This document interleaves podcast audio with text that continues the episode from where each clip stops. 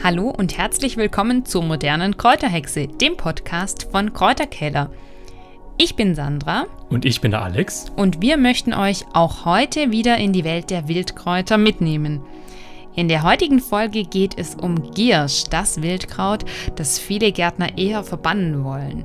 Doch wir betrachten das als Unkraut verschriene Kraut heute mal ganz genau, um zu verstehen, warum Giersch weit wertvoller ist, als viele Menschen glauben. Vielleicht könnt ihr dann mit diesem Wissen die Gierschausrotter vom Giersch überzeugen. Ja, warum ist Giersch denn für viele Gartenbesitzer ein Problem? Man findet im Netz, wenn man danach sucht, unzählige Seiten zum Thema Giersch bekämpfen und Giersch ausrotten und Giersch vernichten mit diversen Tipps und Tricks, um ihn eben loszuwerden. Wir plädieren allerdings dazu, dass man seine Einstellung ändert und ein Gleichgewicht findet, sodass diese wertvolle Wildpflanze nicht als störend empfunden wird, sondern dass man sie an manchen Stellen auch im Garten belassen kann. Was macht man jetzt also, wenn man Giersch unter Kontrolle haben will?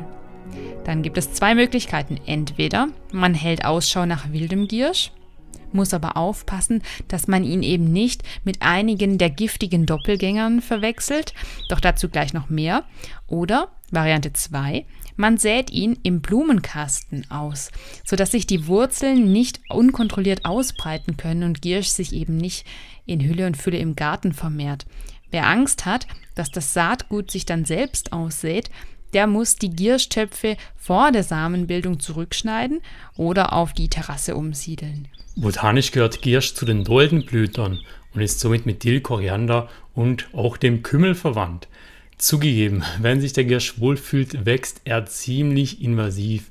Jedoch nur dann, wenn er natürlich optimale Bedingungen für sein Wachstum findet. Er bevorzugt humus- und nährstoffreichen Boden mit reichlich Stickstoffgehalt und damit gehört er auch zu den sogenannten Zeigerpflanzen. Nämlich an diesen Pflanzen kann man ablesen, wie die Bodenbeschaffenheit ist und spart sich damit eine aufwendige Bodenanalyse. Also, wo Giersch vorkommt, wo Giersch wächst, ist meistens viel Stickstoff im Boden. Der Giersch liebt schattige Plätze und ist deshalb oftmals unter Hecken und Sträuchern anzutreffen. Bei uns wächst er zum Beispiel gern unter den großen Blättern vom Rhabarber oder auch unter unseren großen Lavendelbüschen. Da fühlt er sich wohl, weil es da nicht den ganzen Tag sonnig ist, sondern er auch sein Dasein viel im Schatten verbringen kann. Wir lassen ihn dort, weil wir verwenden ihn so viel, dass er uns eigentlich noch nie gestört hat. Wild findet man den Giersch auch öfters in schattigen Wäldern. Ein anderes Extrem ist der Garten von meiner Mutter. Da wächst nämlich gar kein Giersch, obwohl sich meine Mutter eigentlich Giersch wünscht, weil dieser Garten die meiste Zeit in der prallen Sonne liegt und nur sehr wenige Schattenplätze bietet.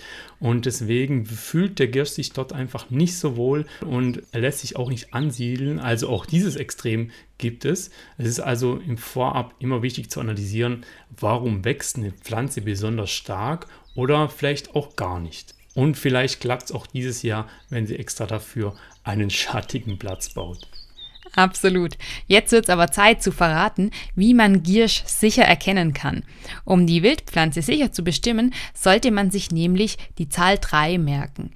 Die Blüten allein reichen zur Bestimmung von Giersch nicht aus. Eindeutiger ist die Betrachtung des Stängels. Und wichtigstes Erkennungsmerkmal ist eben der dreieckige Stängel. Das heißt, wenn man Giersch pflückt und der Stängel dann eine dreieckige Form hat, dann deutet das ziemlich sicher auf Giersch hin. Auch die Blätter sind dreiteilig und die Teilblätter zwei- bis dreiblättrig mit eiförmigen Abschnitten. Also das heißt, die Zahl 3 ist hier ganz, ganz zentral und die sollte man sich eben als Eselsbrücke merken, weil die Blüten eben nicht so ganz eindeutig zu unterscheiden sind. Und in den meisten Monaten Giersch ja auch nicht blüht, sondern man eben hauptsächlich die Blätter vorfindet. In der Naturheilkunde wird Giersch wegen seiner entzündungshemmenden, leicht harntreibenden und entsäuernden Wirkung geschätzt. Man kann das Kraut aber auch äußerlich anwenden, beispielsweise bei Insektenstichen kann man sich ein zerriebenes Blatt vom jungen Giersch auf die Wunde legen und das dann gegen Juckreiz einsetzen. Viele, wenn nicht die meisten Pflanzen verraten ja eigentlich schon in ihrem Namen etwas, wie man sie einsetzen kann. Der Giersch wird schon seit Jahrhunderten, sogar schon seit der Antike, vor allem bei Gicht oder Rheuma geschätzt. Sein botanischer Name lautet Aeropodium podagraria. Schon ein bisschen ein Zungenbrecher. Im Lateinischen bedeutet das Wort podagra nämlich Gicht. Also im Namen des Giersch steckt schon mal der Hinweis, dass die Pflanze bei Gicht helfen kann. Im Englischen wird Giersch übrigens Goutweed genannt. Und hier heißt der Begriff Gout übersetzt Gicht. Giersch ist somit das Gichtkraut. Und aus diesem Grund lohnt es sich, betroffene Menschen mal vielleicht auf diesen Giersch aufmerksam zu machen. Man sollte einfach seine Einstellung zum Giersch ändern und eben nicht fragen, was man gegen Giersch machen kann, sondern sich fragen, für was er gut ist. Im Giersch konnten hohe Konzentrationen an Vitaminen, wie zum Beispiel Vitamin C und Carotin gefunden werden, aber auch Mineralien wie Eisen, Kupfer oder Mangan. Interessant ist auch, dass der Vitamin C-Gehalt der Blätter in Abhängigkeit von der Jahreszeit etwas schwankt. Im Frühjahr ist der Gehalt am höchsten und nimmt dann bis zum Spätsommer um circa 50 Prozent ab. So ganz genau kann man das nicht sagen, aber es ist eben interessant zu wissen, dass im Frühjahr die Wildpflanze, und das gilt übrigens auch für viele andere Wildpflanzen, die höchsten Nährstoffe enthält, beziehungsweise den höchsten Gehalt an Nährstoffen enthält. Im Giersch sind außerdem auch Flavonoide, Bitterstoffe, reichlich Chlorophyll und ätherische Öle. Die ganze Pflanze kann man verwenden, jedoch werden eben die Blätter und Stängel intensiver und weniger zart, je älter sie sind. Deswegen ist es empfehlenswert, vor allen Dingen jungen Giersch zu verzehren. Giersch ist leicht herb und ähnelt vom Geschmack her der Petersilie.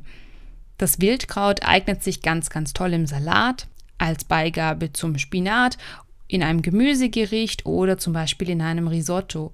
Besonders gut kann man Giersch auch in einem Wildkräutersalz verarbeiten. Man kann auch ein reines Gierschsalz machen. Giersch lässt sich aber eben hervorragend mit anderen Wildkräutern kombinieren und passt geschmacklich eben sehr, sehr gut in der Kombination.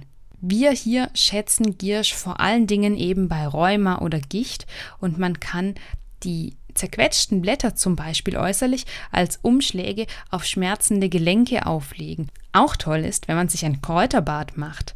Man kann dann bei Rheuma, Gicht oder Krampfadern in einem Kräuterbad baden und damit können dann Schmerzen gelindert werden.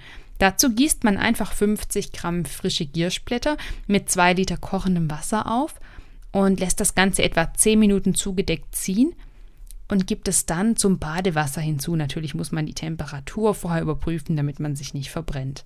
Im letzten Sommer waren wir hier in der Region an einem wunderschönen See unterwegs und dieser See ist ja ummantelt von Wald. Also man sieht ihn erst, wenn man durch den Wald läuft. Und am Waldrand wuchsen lauter tolle weiß blühende Pflanzen und die Sandra wenn man mit der Sandra unterwegs ist, kann man nur sehr wenige Kilometer machen, weil sie bleibt ständig überall stehen und begutachtet alles und ähm, holt dann ihr Smartphone raus und äh, macht dann Bilder. Und ähm, deswegen habe ich sie gefragt, jetzt wir bleiben ständig da stehen. Was ist denn an dieser Pflanze so interessant? ja, ich hatte Giersch entdeckt. Genauer gesagt, blühenden Giersch und vor mir war ein regelrechtes Gierschblütenmeer. Die Blüten sind ab Mai bis in den September hinein zu finden und allerdings leicht mit anderen Doldenblütlern zu verwechseln. Da muss man wirklich richtig gut aufpassen. Gierschblüten sind endständig, fünfzählig und ohne Hüllblätter aber ähneln zum Beispiel Wiesenkerbel, das wäre noch unproblematisch, aber eben auch giftigen Vertretern, wie zum Beispiel der Hundspetersilie oder dem gefleckten Schierling. Beide sind nicht essbar. Deswegen ist es ganz, ganz wichtig, vor allen Dingen bei der Blüte ganz genau hinzuschauen, ob es sich dann wirklich um Giersch handelt oder nicht. Und da ist eben dieser Trick mit der Eselsbrücke und der Zahl 3 ganz, ganz wichtig, dass man sich daran dann immer erinnert und ein Stückchen vom Blatt bzw. den Stängel durchbricht und dann eben prüft, ob man ein kleines Dreieck sieht. Das Foto des blühenden Gierschs ist übrigens in unserem ganz neuen Kräuterbuch verewigt. Jedes unserer Bilder hat ja eine ganz eigene Geschichte. Und falls ihr das Buch mit Wildkräutern und Heilpflanzen durchs ganze Jahr schon habt, dann schaut doch mal auf die Auftaktseite zum Giersch. Da werdet ihr dann dieses Bild wiederfinden. Und wer jetzt sagt, welches Buch?